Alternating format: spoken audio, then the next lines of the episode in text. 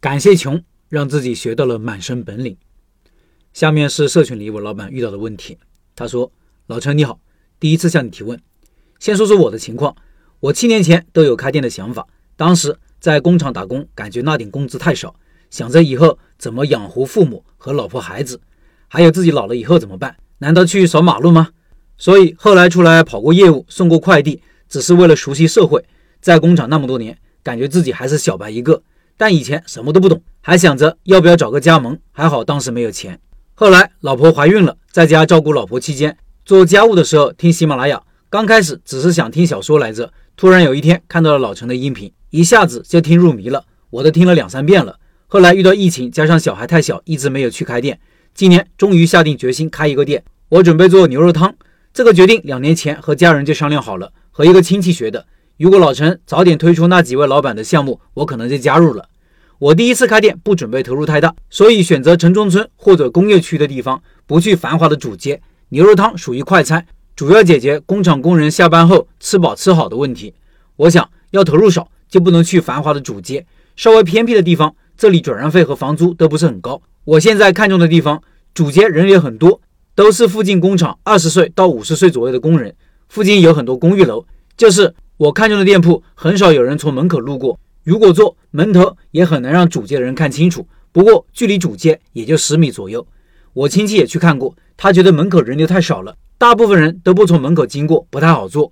我的想法是，门口人流不多，我可以做大活动，吸引人过来，多做宣传，发宣传单，让人知道这里做特色产品，让人想吃这个产品就想到我这里。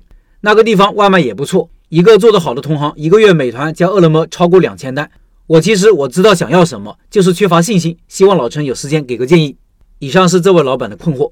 之所以把这个问题搬出来，有两个原因：一是这个问题太普遍了，尤其对于小个体来说，没有多少钱开店，为了降低成本，就选择一个位置偏的地方起步，但因为人流少，又担心做不起来；二是我赞成小个体这么做，就是好产品加好宣传这样一种开店方式，是值得没有钱的小个体起步的。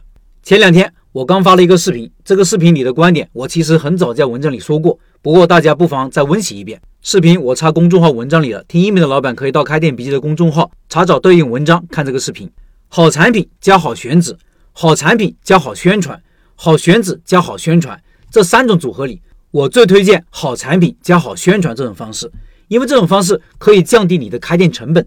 对于新手来说，这就是你的试错成本，或者说学习成本。而开一家店。店铺位置的选择直接决定了你的开店成本。这种方式的完整表达应该是：差位置加好产品加好宣传。翻译过来就是：你位置不好，要把店开成的条件是什么呢？是有很好的产品加上很厉害的宣传。好产品意味着你的东西有竞争力，比别人好，有自己的特色，能够让顾客在众多的选择中优先选择你，优先想到你。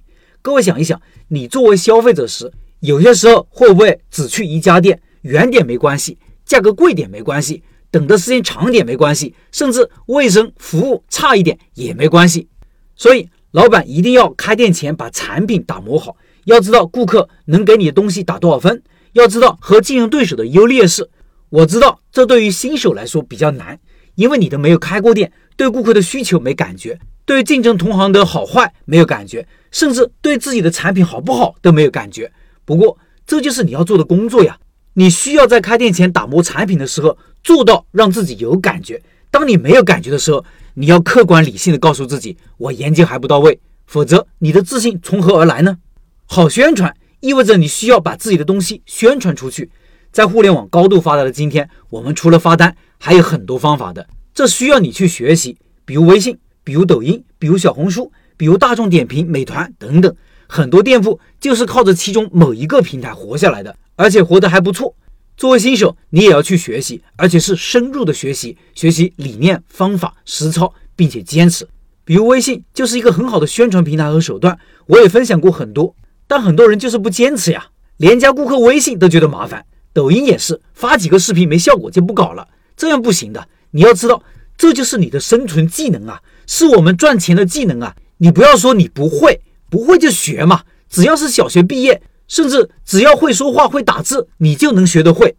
这里还要加上一个外卖，你位置差，外卖是必不可少的，所以你还要学习外卖运营，也不难，难就难在如何克服自己的懒惰，不愿意花一两天时间来看看外卖运营的规则。你宁愿把店交给一个不靠谱的外卖代运营，也不愿意自己沉下心来学习，然后让大运营把你的店搞得稀烂，直到你认为无法挽救。还记得麻烦守恒定律吗？因为我们没有钱选好位置，没有流量，就需要你打磨好产品，需要学习如何获取线上流量，还需要学习外卖运营。